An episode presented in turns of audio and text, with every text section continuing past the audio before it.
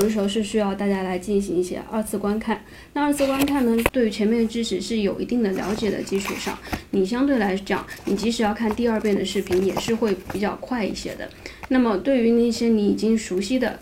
已经能够熟练运用的知识点，你相对来讲是可以跳过一部分。对于你那些不太了解的，或者是说重点难点需要大家关注或者是重点掌握的地方，那么你就可以在这些知识点来进行反复观看了。那反复观看呢，它也不是说你就是单单就看视频就好了。通常来讲，我们推荐大家就是第一遍的时候，你可以看的稍微慢一点，然后呢认真再做一下笔记。那第二第二遍的时候呢，再进行重新的一个记忆巩固。